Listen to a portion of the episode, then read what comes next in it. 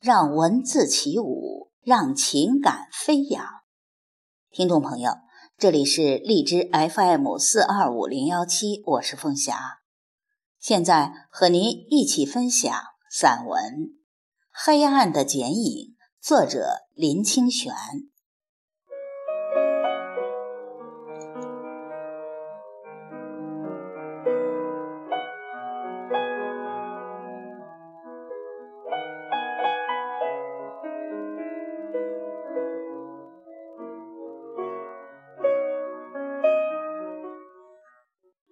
在新公园散步，看到一个剪影的中年人。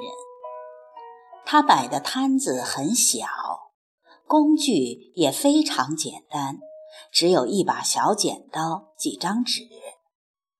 但是他剪影的技巧十分熟练，只要两三分钟就把一个人的形象剪在纸上，而且大部分非常的酷肖。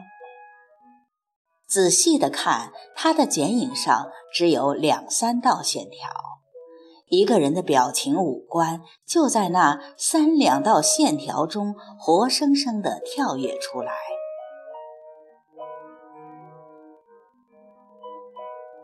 那是一个冬日清冷的午后，即使在公园里，人也是稀少。偶有路过的人好奇地望望剪影者的摊位，然后默默地离去。要经过好久，才有一些人抱着姑且一试的心理让他剪影，因为一张二十元，比在相馆拍张失败的照片还要廉价得多。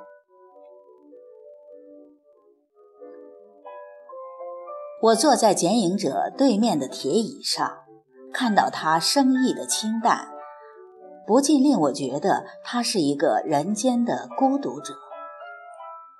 他终日用剪刀和纸捕捉人们脸上的神采，而那些人只像一条河从他身边匆匆流去。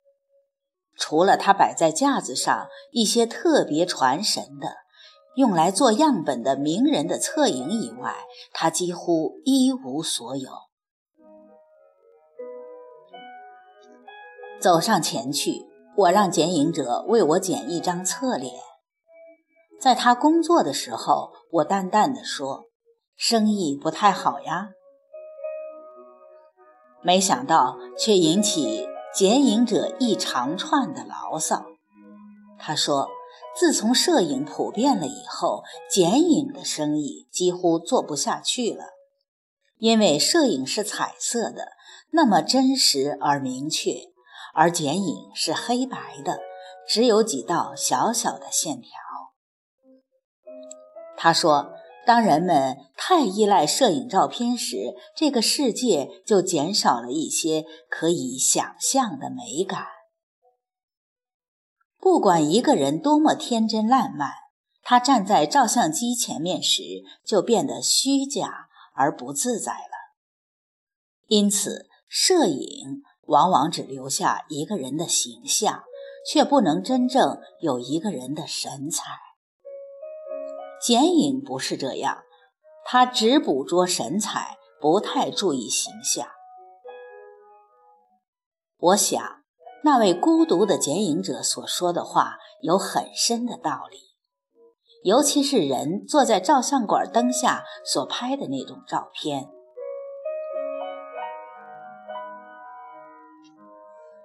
他很快地剪好了我的影，我看着自己黑黑的侧影，感觉那个影是陌生的，带着一种连我自己都不敢相信的忧郁。因为他嘴角紧闭，眉头深结。我询问着剪影者，他说：“我刚刚看你坐在对面的椅子上，就觉得你是个忧郁的人。你知道，要剪出一个人的影像，技术固然重要，更重要的是观察。”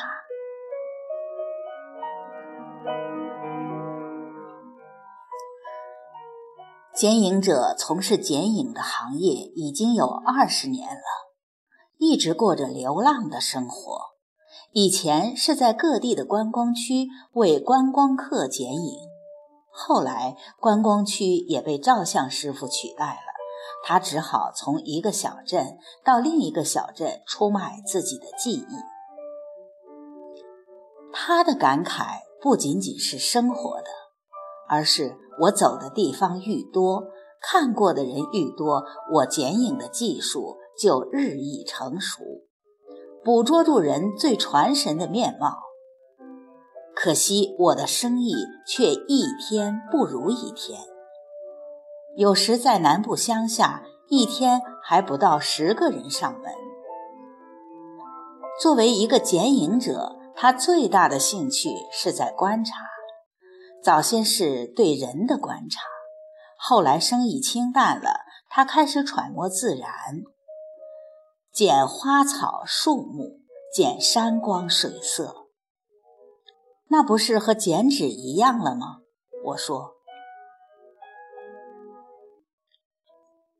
剪影本来就是剪纸的一种，不同的是，剪纸务求精细。色彩繁多是中国的写实画，剪影务求精简，只有黑白两色，就像是写意了。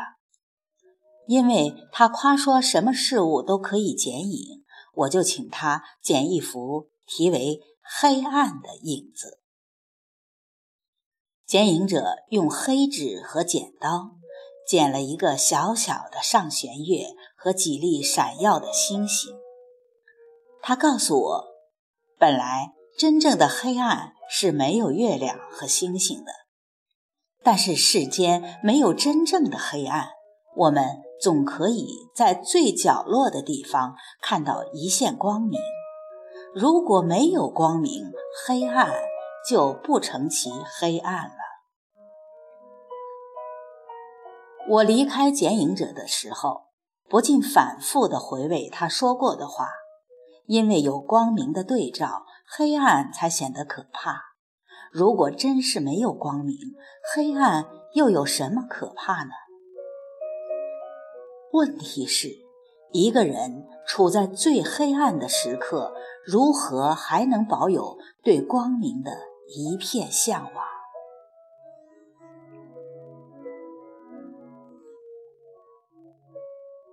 现在。这张名为《黑暗》的剪影正摆在我的书桌上，星月疏疏淡淡的埋在黑纸里，好像很不在意似的。光明也许正是如此，并未为某一个特定的对象照耀，而是每一个有心人都可以追求。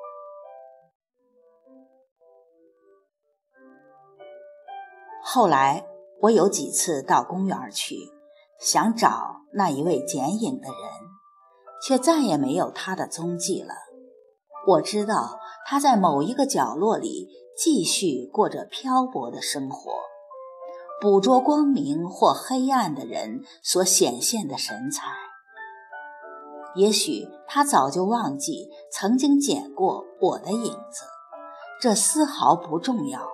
重要的是，我们在一个悠闲的下午相遇，而他用二十年的流浪告诉我：世间没有真正的黑暗，即使无人顾惜的剪影，也是如此。